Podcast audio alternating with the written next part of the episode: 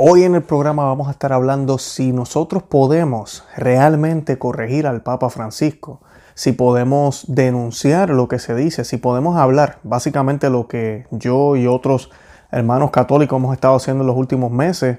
En el lenguaje en inglés hay muchísimos también de teólogos y grupos que han decidido hablar de todos los errores que se están diciendo desde Roma especialmente desde la boca del Papa Francisco, además de las cosas que, él está haciendo, que no hay duda de que está creando confusión.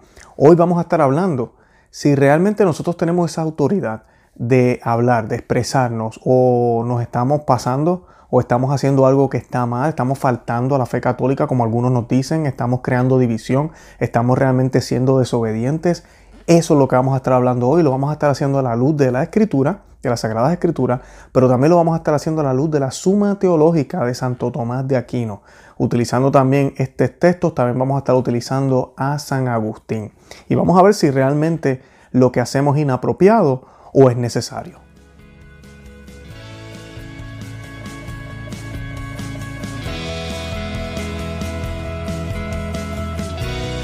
Bienvenidos a Conoce, Ama y de tu Fe. Este es el programa donde compartimos el Evangelio y profundizamos en las bellezas y riquezas de nuestra fe católica. Les habla su amigo y hermano Luis Román y quisiera recordarles que no podemos amar lo que no conocemos y que solo vivimos lo que amamos. El tema que tenemos hoy es un temazo, como decimos. Eh, eh, hoy voy a estar utilizando la suma teológica. Los que nos siguen ya hace un tiempo saben que eh, yo la solía utilizar mayormente en el pasado, en algunos de los episodios, los primeros episodios. Los que no saben, ya estamos, eh, ya llevamos más de 160 episodios. Eh, alrededor de unos 40 de ellos, si no me equivoco más o menos, solo están en formato de podcast y los demás pues están aquí en YouTube y también están en formato de, pues, de podcast a la misma vez. Y pues eh, yo solía utilizar muchísimo la suma teológica para hablar de temas relacionados a la fe.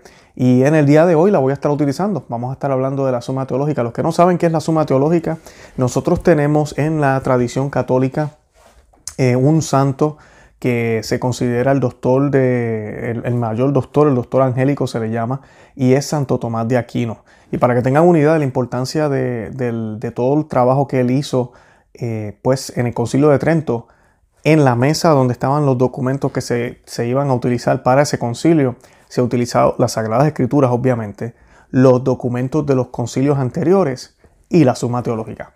Para que tengan una idea del impacto que, ha hecho Santo Tomás de Aquino en la, en la, historia del catolicismo. Y pues el documento de la suma teológica o, el, o los tomos de la suma teológica está dedicado a enseñar la fe cristiana. Inclusive fue escrito para principiantes. Y pues para nosotros, ¿verdad? En esta época de confusión es un manjar. Y hoy, a una de las preguntas que él habla, él habla de la, corrección fraterna, pero él toca también el tema de corregir a, personas superiores a uno en la iglesia, corregir obispos, corregir sacerdotes. Y eso es lo que vamos a estar hablando hoy. Si realmente nosotros los laicos, que no tenemos ninguna autoridad, porque nosotros no la tenemos, no tenemos autoridad por encima de ningún sacerdote, ni ningún obispo, mucho menos del Papa. Si estamos llamados a hablar o deberíamos quedarnos callados.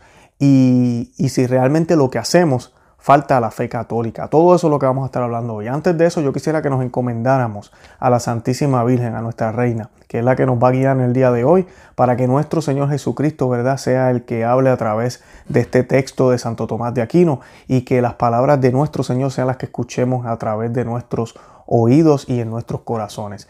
Y esto lo vamos a hacer, esta oración la vamos a hacer en el nombre del Padre y del Hijo y del Espíritu Santo. Amén.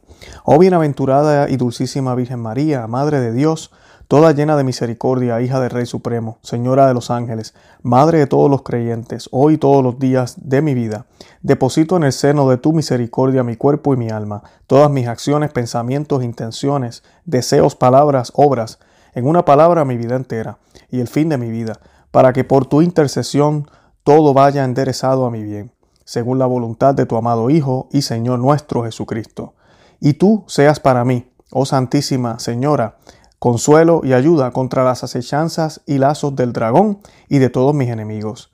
Dígnate alcanzarme de tu amable Hijo y Señor nuestro Jesucristo, gracias para resistir con vigor a las tentaciones del mundo, demonio y carne y mantener el firme depósito de nunca más pecar y de perseverar constante en tu servicio y en el de tu Hijo.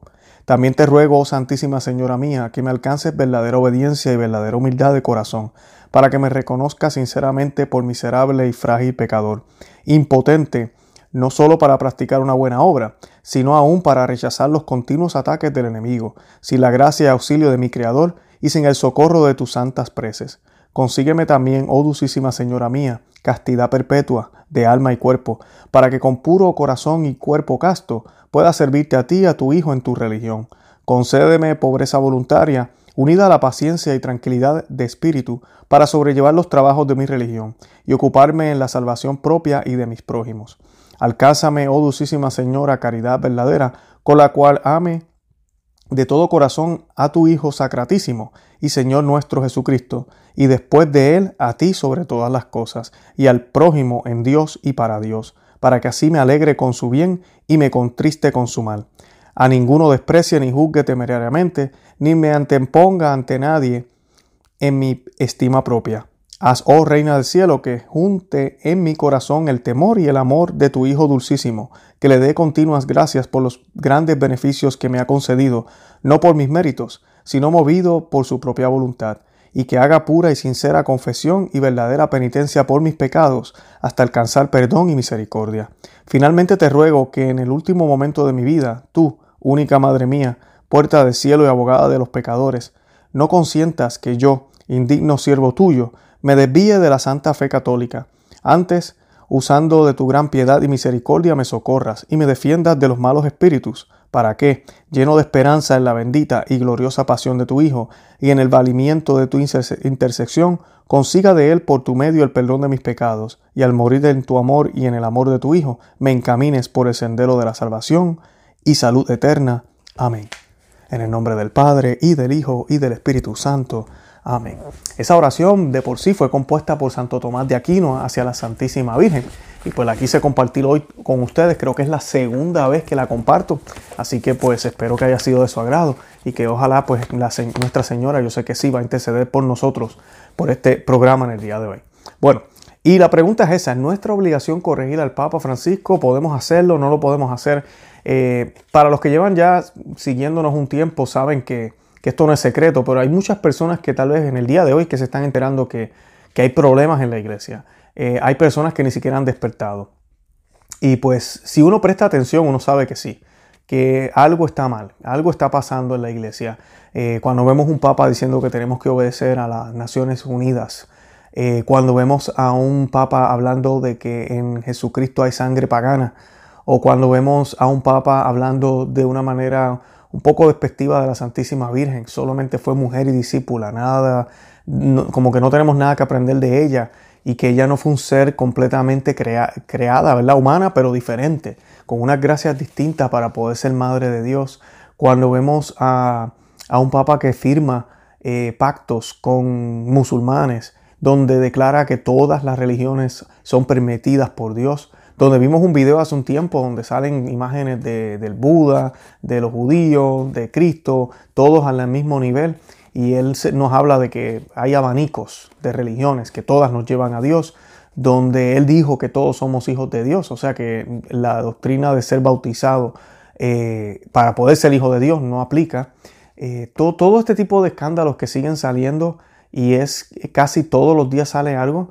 No tan solo eso, sino que también vemos un, un Roma donde, ¿verdad? Una Roma que no está fiscalizando. Vemos sacerdotes donde quiera haciendo lo que da la gana. Vemos obispos haciendo lo que da la gana. Muchos criticarán lo que Alemania está haciendo y me parece muy mal.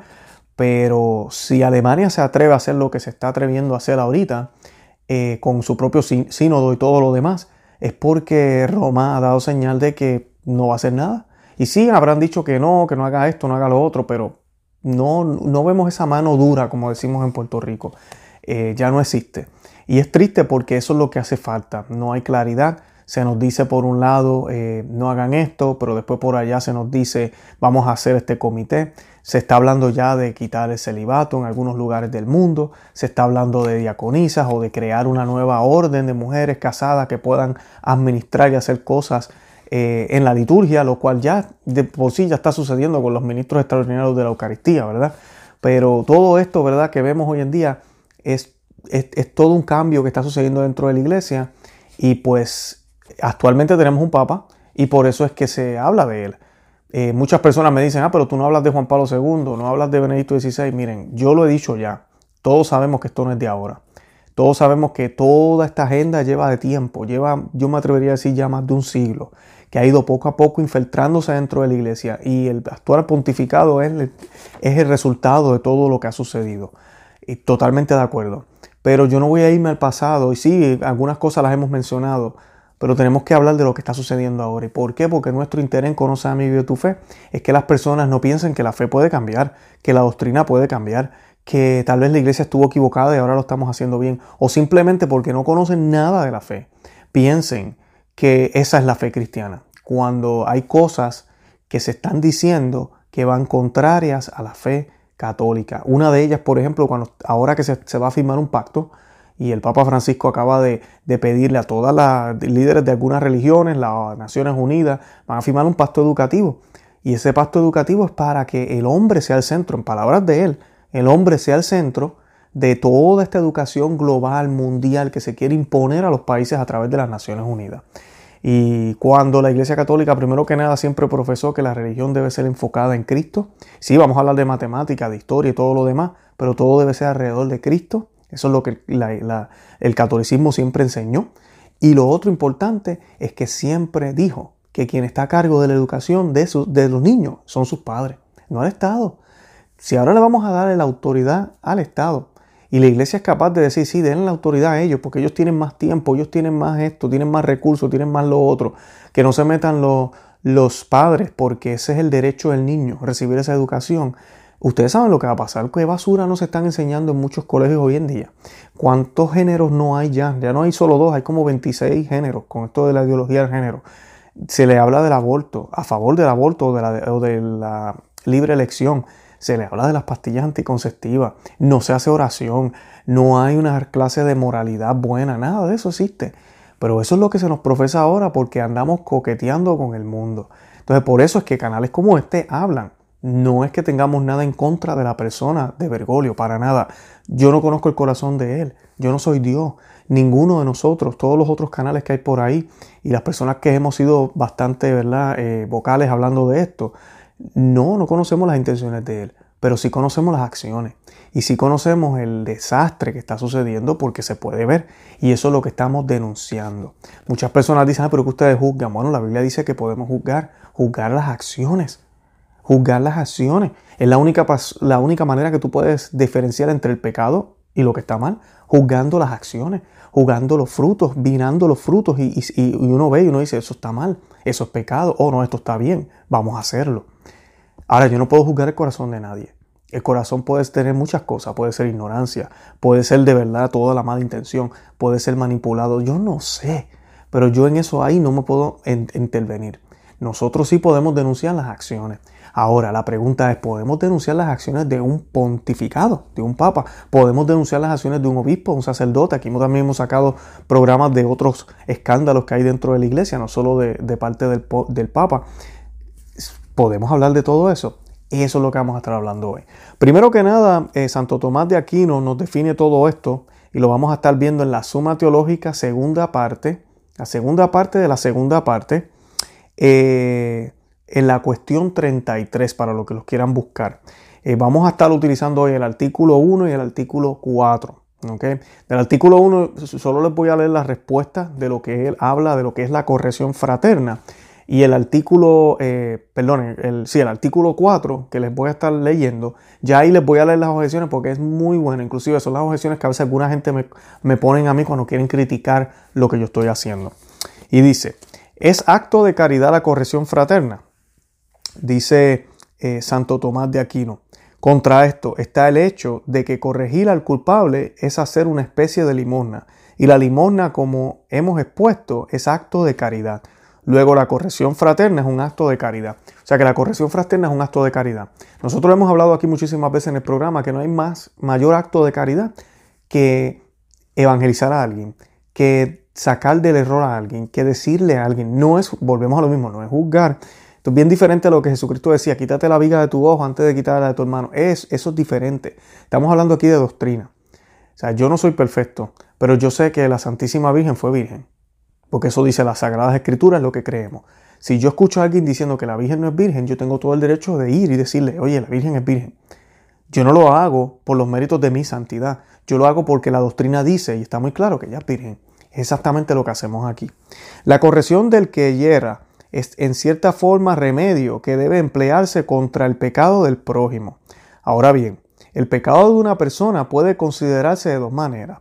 La primera, como algo nocivo para quien lo comete. Y la segunda, como perjuicio que redunda en detrimento de los demás, que se sienten lesionados o escandalizados. Y también como perjuicio al bien común, cuya justicia queda alterada por el pecado. Esto es importantísimo. A veces nosotros sabemos, y esto no solo aplica al Papa, aplica a todo. Mi esposa está haciendo algo que yo contra debería dejarle saber, eso no está bien. Eh, mis hermanos o mi hermana o mi papá, mi mamá, algún amigo, alguien del trabajo. Y nos vemos estas dos consecuencias. La primera es que es nocivo para quien lo comete.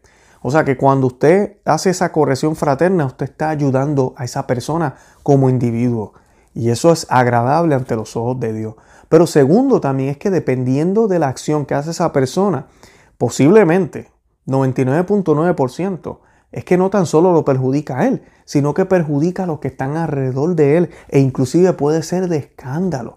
Y cuando decimos escándalo es que hasta otra persona puede caer en pecado por lo que hace este individuo, por lo que dice.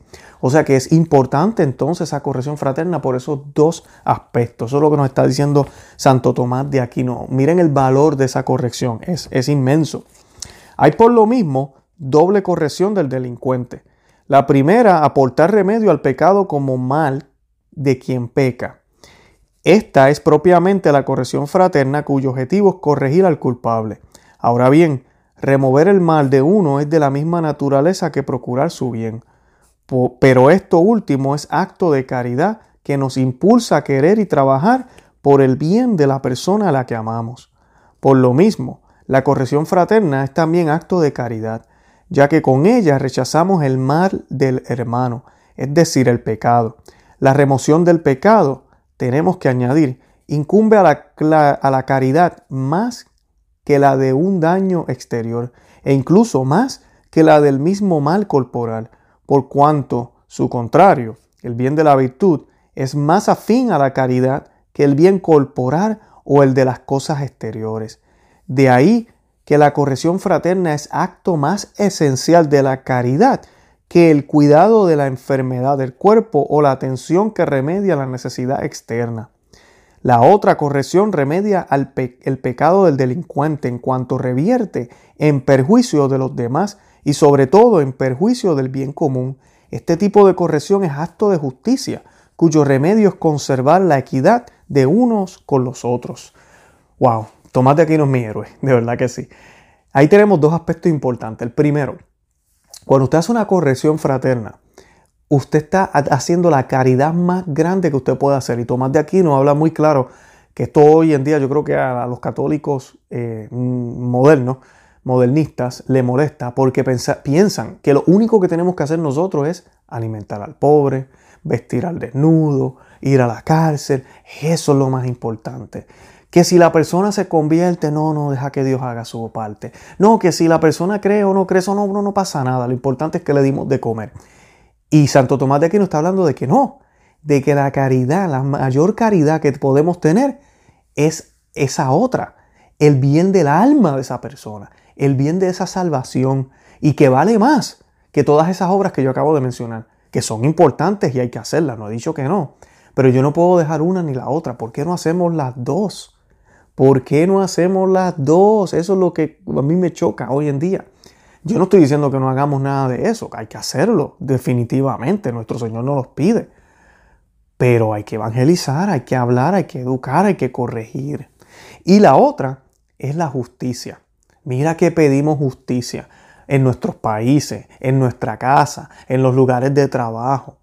No hay mejor manera de poder hacer llegar esa justicia divina, esa justicia verdadera a la vida nuestra que corrigiendo a las personas que están viviendo en contra de la misma, dándole luz, porque así poco a poco se hace una justicia alrededor de ese individuo, porque otros también están siendo dañados por la actitud de esa persona, por la manera en que esa persona vive. Y eso tenemos que tomarlo en cuenta grandemente. Así es que cambiamos el mundo, así es que hacemos diferencia. En el artículo 4 de, como les dije, de la cuestión 33 de la segunda parte de la segunda parte de la suma teológica, Santo Tomás de Aquino se la pregunta, ¿está alguien obligado a corregir a su prelado? La palabra prelado significa superior.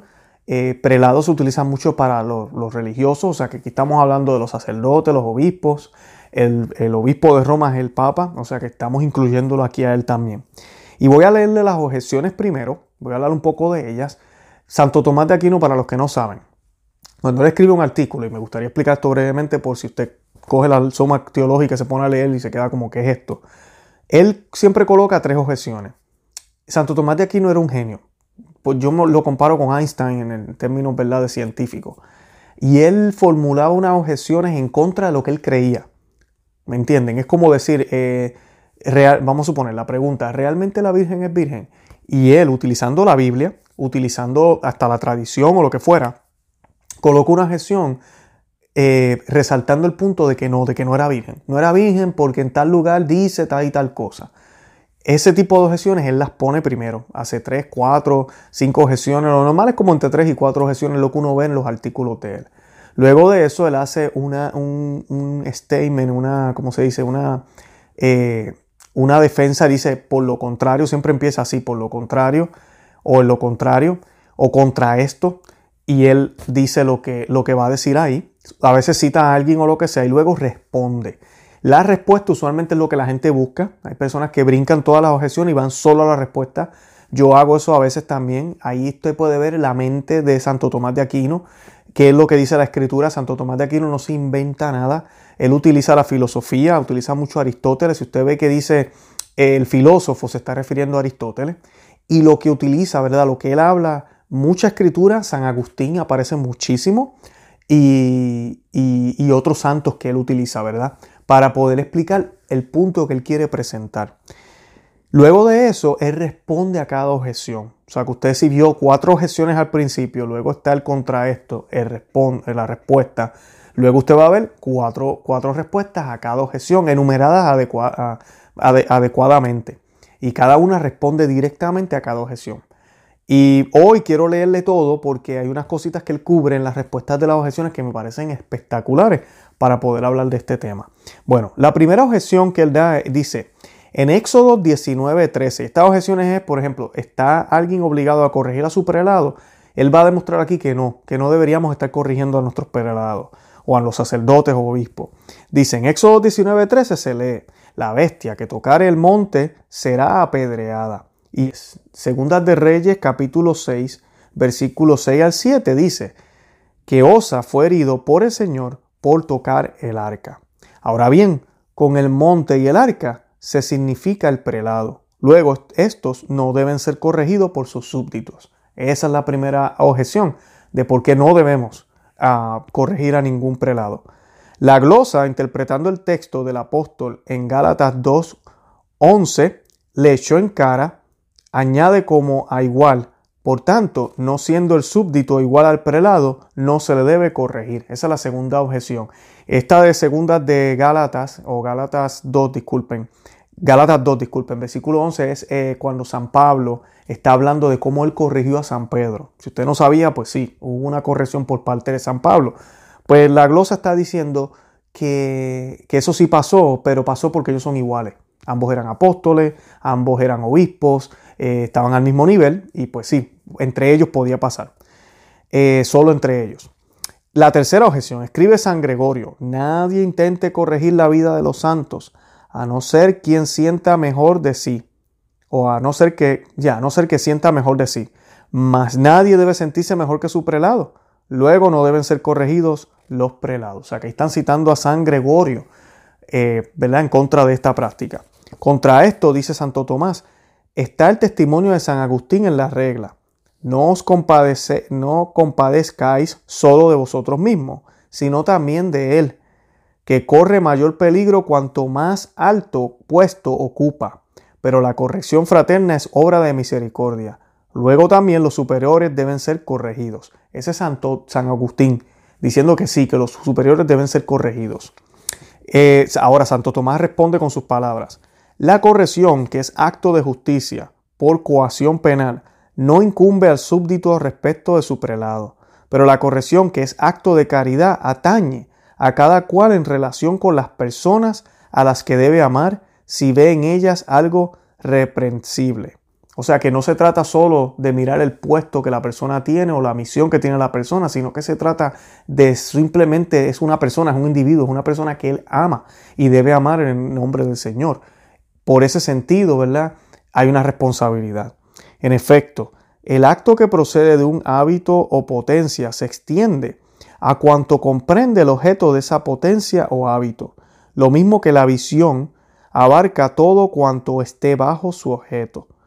Pero dado que el acto virtuoso debe estar regulado por las debidas circunstancias, en la corrección del súbdito hacia su superior debe guardarse la debida moderación, o sea, no debe hacerlo ni con protervia, ni con dureza, sino con mansedumbre y respeto.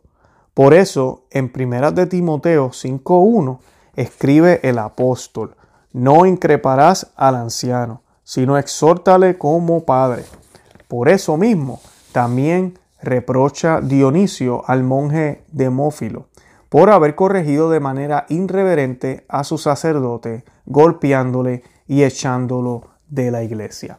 O sea que aquí Santo Tomás de Aquino sí nos está diciendo que podemos corregir a nuestros superiores, pero lo tenemos que hacer de una manera respetuosa, de una manera coherente y de una manera sin, sin romper o quitar esa línea.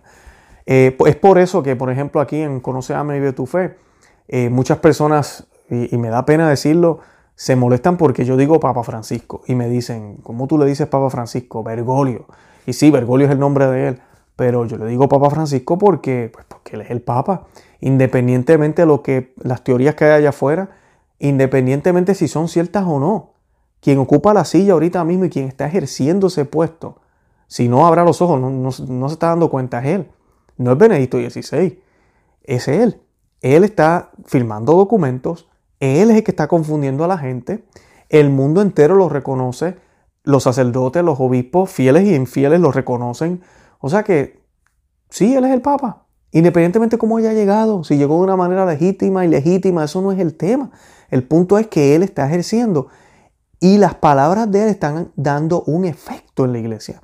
Entonces, por ende, cuando nosotros criticamos, tenemos que hacerlo con el debido respeto. Yo puedo pararme aquí insultarlo, yo puedo irme personalmente y tratar de insultar a Bergoglio como tal, como yo sé que hay otros canales por ahí que hacen. No, no vamos a hacer eso jamás, porque esa no es la manera correcta. Aquí primero no estamos juzgando al hombre, estamos juzgando las acciones, estamos juzgando lo que él dice, comparándolo con lo que dijo la tradición. Y segundo, él se debe un respeto. Y el que me diga a mí, ah, pero es que él, no se debe ningún respeto, se debe respeto. Nosotros tenemos que respetar a todo el mundo, ¿verdad? Por igual en un sentido. A todo el mundo, hasta el más desconocido, el cristiano está llamado a deberle respeto. Pero respeto no significa estar de acuerdo. Respeto no significa yo no decirle nada. ¿Me entiendes? respeto es ese respeto que debo tenerle. Ahora, hay una cosa importante con el papado. Él es nuestro papá en un sentido. Eso no quiere decir que es perfecto mira los tuyos, mira a tu papá, mira a tu mamá. Y yo sé que muchos posiblemente los que me están escuchando tal vez tienen hasta cosas traumáticas que contar sobre sus padres. Pero nuestro Señor y nuestro Dios nos mandó a honrar padre y madre, independientemente de que él haya sido el abusador más grande del mundo o la abusadora más grande del mundo. Y es exactamente lo que sucede con nuestro, con nuestro Papa. Independientemente de lo que él está haciendo, yo estoy llamado a honrar padre y madre todo el tiempo. Pero eso no significa que yo voy a estar de acuerdo. O sea que cuando yo me dirijo o hablo sobre él, yo tengo que hacerlo con un respeto.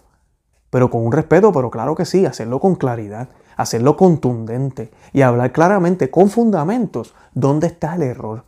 ¿Qué es lo que él está diciendo que no es claro? ¿Qué es lo que él está diciendo que sí es claro, pero está mal? ¿Qué es lo que él está haciendo que va contrario a lo que hicieron los otros papas? ¿Qué es lo que le está haciendo que está afectando y por qué está afectándolo? De una manera coherente con, con, la Biblia, con las Sagradas Escrituras, citando otros papas. Eso es lo que hemos hecho aquí en Conoce, Ama, Vive tu Fe. Aquí no es la opinión de Luis Román, ni la opinión de ninguno de los invitados que hemos tenido. Es comparar, contrastar lo que se está diciendo con lo que dijo el Señor, lo que se está diciendo con lo que la iglesia dijo por, por dos mil años. Es poner eso en relieve y que analicemos y tomemos una decisión prudente de qué vamos a hacer con nuestras vidas, si vamos a hacerle caso a Él o vamos a resistir con fidelidad. A eso es lo que le llamamos resistir con fidelidad. Yo sigo siendo fiel al papado, pero eso no quiere decir que yo voy a obedecer ciegamente cualquier disparate que se me diga. No se puede.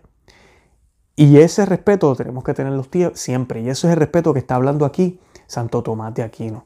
No podemos llegar a la violencia. Y él habla aquí un ejemplo bien, bastante eh, eh, drástico, ¿verdad? Golpear, echándolo de la iglesia. Lo mismo con las palabras. A veces las palabras pegan más duro que un golpe.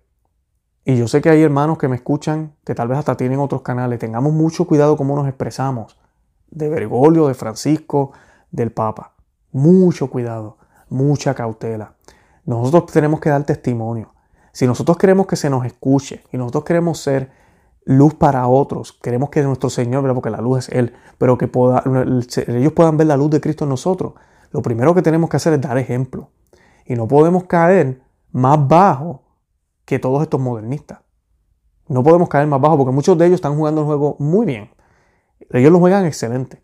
Usan las palabras adecuadas, lo hacen en los, en los medios que lo tienen que hacer. Ellos saben jugar el juego muy bien. Nosotros tenemos que ser astutos como la serpiente, como nos dijo nuestro Señor Jesucristo, y jugar el juego también bien.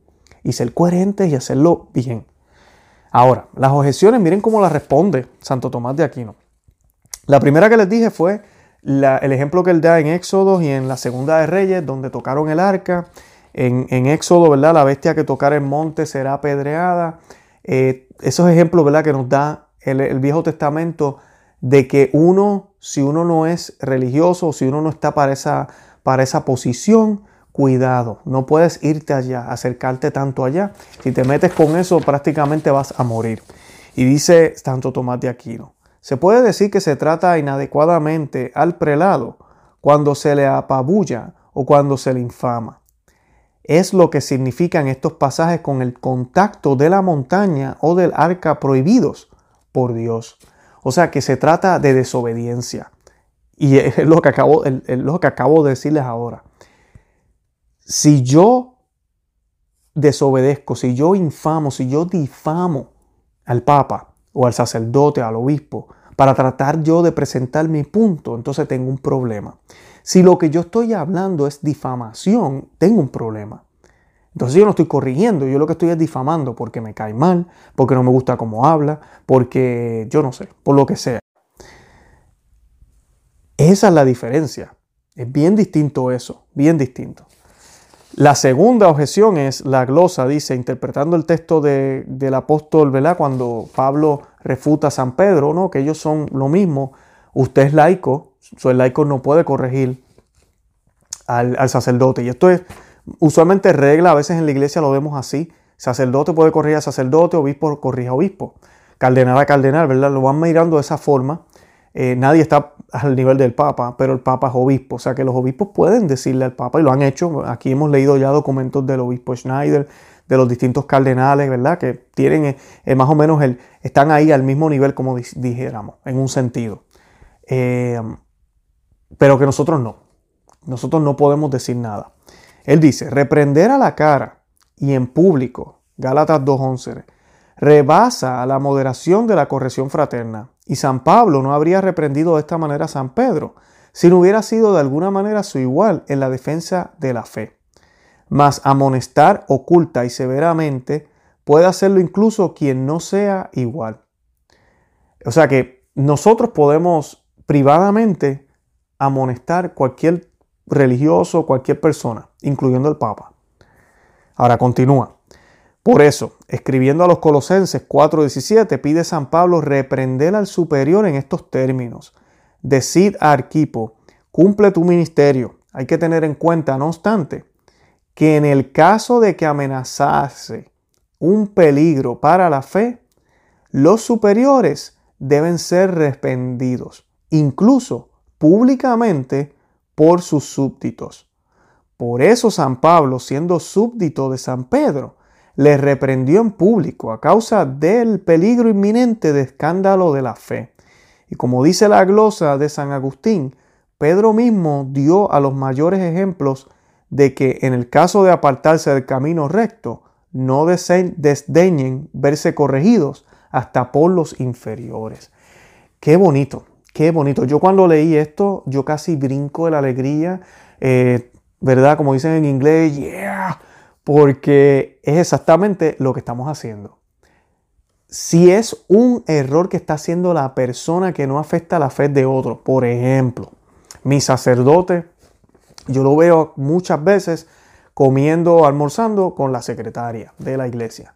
Y todo el tiempo. Y ella soltera. Y, usted tiene ese sentido sentido. Usted dice, aquí, aquí hay algo mal. Además de que se está poniendo tal vez en una posición de, ¿verdad? de poder caer en tentación. Yo puedo privadamente decirle un comentario al sacerdote con mucho respeto, que no se vaya a ofender. Y cumplo con mi deber de esa caridad y amor que le tengo a mi párroco.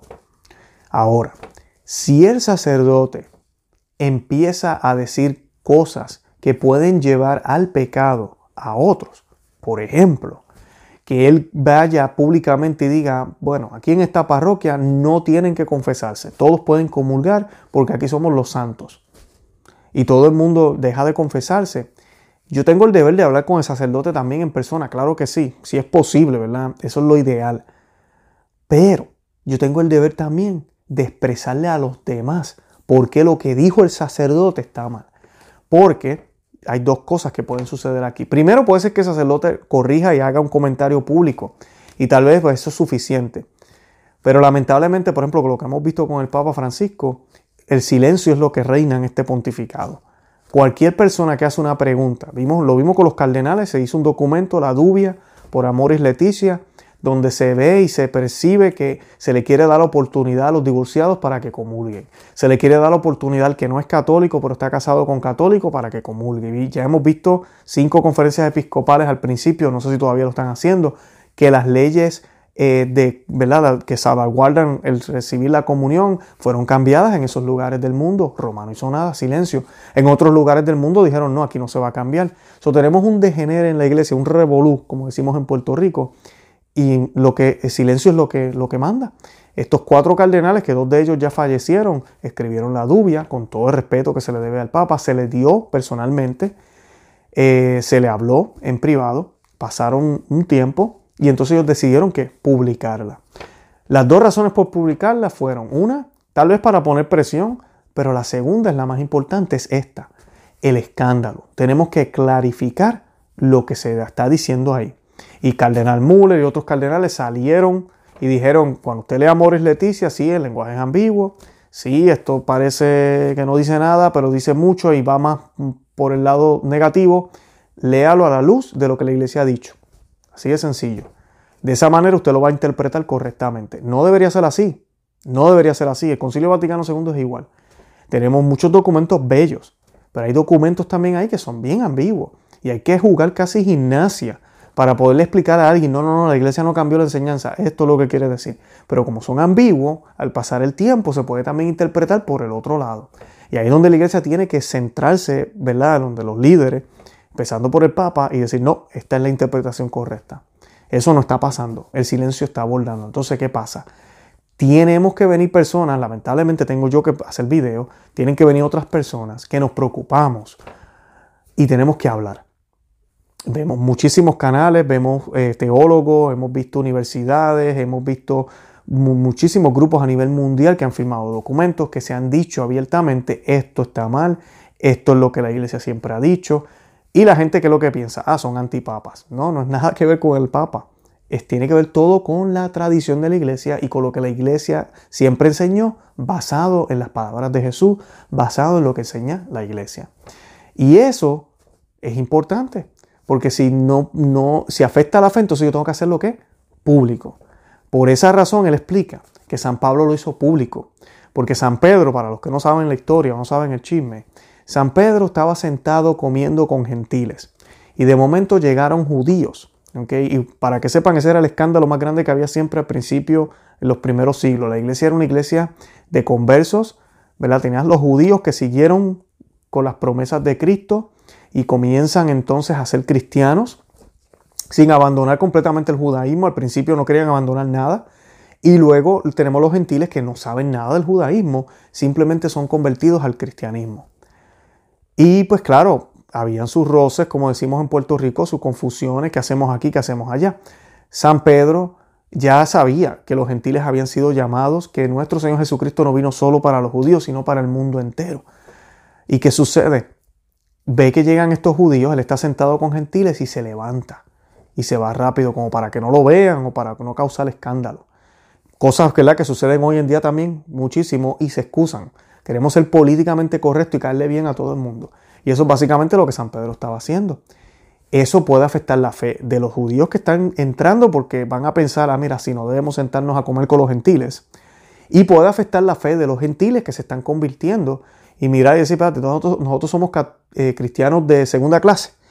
¿qué, ¿qué somos? ¿Y qué pasa? San Pablo posiblemente habló con él en persona, ¿verdad? Y le dijo en la cara ahí, según él cuenta luego, pero lo escribe y lo comparte a otras comunidades. ¿Por qué? Porque él quería salvaguardar la fe. Y tenía todo el derecho de hacerlo, todo el derecho de hacerlo. Y San Pedro no reaccionó negativamente, al contrario, fue humilde de corazón y aceptó esa corrección.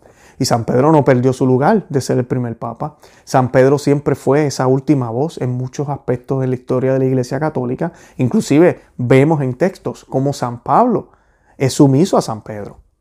Pero cuando hubo esta amenaza de la fe, él tuvo que intervenir.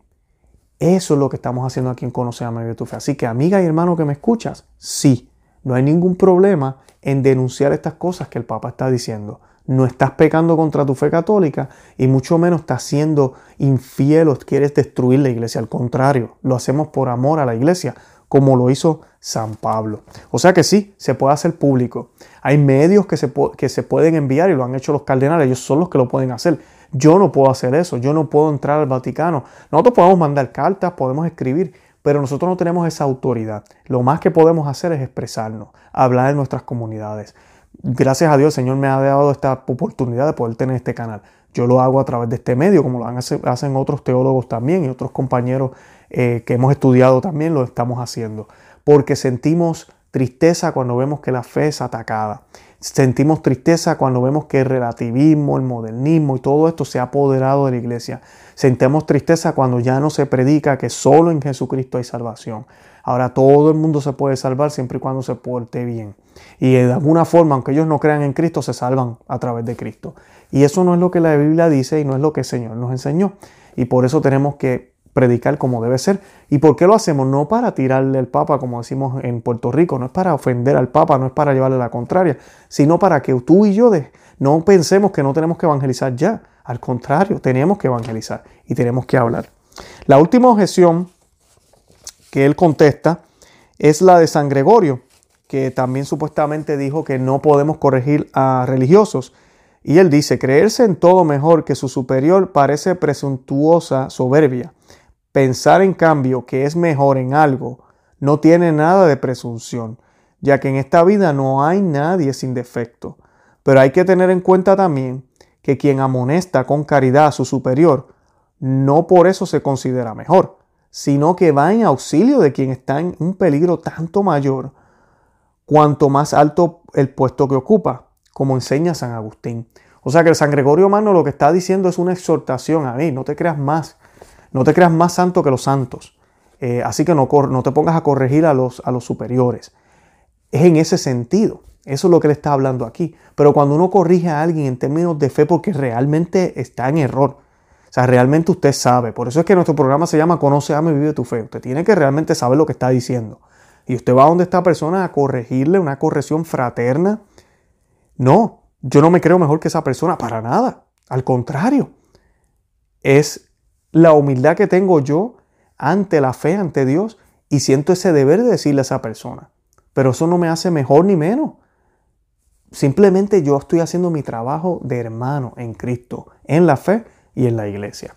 Bueno, yo espero que les haya servido un poco de esto hoy, un poco eh, diferente en el sentido de que tuve que leer muchísimo, pero sí quise traerlo a la colación porque sí, tenemos, nos han escrito muchísimos eh, personas que nos apoyan eh, y nosotros no somos el único canal que está haciendo esto. En, en, el idioma inglés son muchísimos los que han salido y ahora en español pues están saliendo poco a poco. Y sí, lo vamos a seguir haciendo. Vamos a seguir denunciando esta agenda modernista, vamos a seguir denunciando el relativismo, vamos a seguir denunciando todo este tipo de cosas porque no queremos que se pierdan las almas.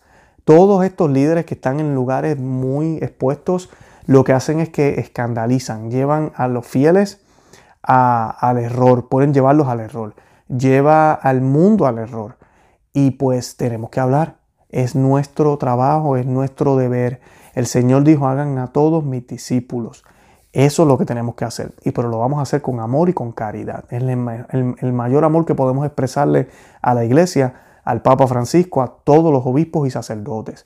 Yo sí quiero clarificar, en el mundo allá afuera hay muchísimos sacerdotes buenos y muchísimos obispos buenos.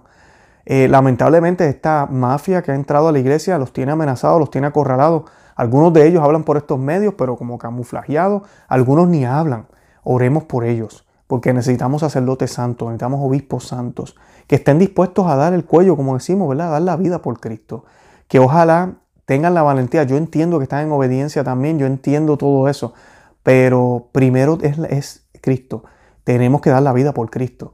Y si eso me va a costar la carrera como obispo o me va a costar que me manden a un lugar más lejos, pues mira, lo hacemos. Y eso es la exhortación que le doy a los sacerdotes que escuchan estos videos y a los obispos que escuchan estos videos, necesitamos más hombres valientes con cuello, con cuello de sacerdote. Y necesitamos también más laicos que sigan hablando. Ojalá surgan más y más y más videos como este, más y más y más personas. Eh, nada, no se sientan mal por hablar de estos temas. Sí les digo también de favor y les pido, no olvidemos que lo más importante es vivir la fe. No nos podemos quedar en estas noticias, no nos podemos quedar solo en esto. Si vemos la controversia, pero sigamos aprendiendo. vemos esta controversia, disfrutémonos la Santa Misa. Hagamos el rosario todos los días. Vivamos nuestra fe, que es hermosa y bella. Es lo que nuestro Señor nos dejó. Y seamos testimonio y luz para otros. Tenemos que dar el ejemplo. Y no nos podemos quedar solo en estas noticias. Busquen, lean las Sagradas Escrituras. Nosotros tenemos muchísimos videos de otros temas. Yo me he dado cuenta, los que son controversiales son los más que la gente ve pero, mira, tenemos que aprender también y tenemos que dedicarle tiempo a la lectura, a las cosas que son de Dios, a la oración, para que cuando, para tener todas esas almas, para cuando vengan estos ataques, podamos defendernos y podamos tener las palabras que el Señor nos va a poner en la boca, ¿verdad? Pero Él utilizando nuestro intelecto y utilizando nuestra alma si está en, disposición. Así que vivamos nuestra fe realmente, que es lo más importante. Lo más importante es tener los ojos en el cielo, no es en todas estas controversias. Lo hacemos porque hay almas que se pueden perder. Y esa es la caridad más grande que podemos hacer. Pero lo hacemos porque tenemos las miradas puestas en el cielo. Nuestro deber aquí es ser santos. Y la santidad se alcanza aquí en la tierra. Bueno, los invito a que visiten nuestro blog conoceamevivetufe.com, que se suscriban al canal aquí en YouTube, denle me gusta, denle a la campanita, compartan el video, déjenle saber a otros que existemos, eh, denle al, al, pulgar hacia arriba, ¿verdad? Al thumbs up para que otros vean el video también. Y además de eso, también nos pueden buscar en Facebook, Instagram y Twitter. Los amo en el amor de Cristo. De verdad que sigan orando el Santo Rosario por el Papa, por los obispos, por los sacerdotes. Todos los días es nuestro deber como católicos. Usted y yo no podemos ofrecer misa porque somos laicos. No podemos hacer muchas cosas que los sacerdotes hacen pero sí podemos hacer el Santo Rosario. Así que hagámoslo con toda la devoción que se merece. La Santísima Virgen, ¿verdad? Nos dio esos 15 misterios. Tenemos que rezarlos y rezarlos todos los días por nuestra Santa Iglesia Católica y por el mundo entero. De verdad que los amo en el amor de Cristo una vez más y Santa María, ora pro nobis.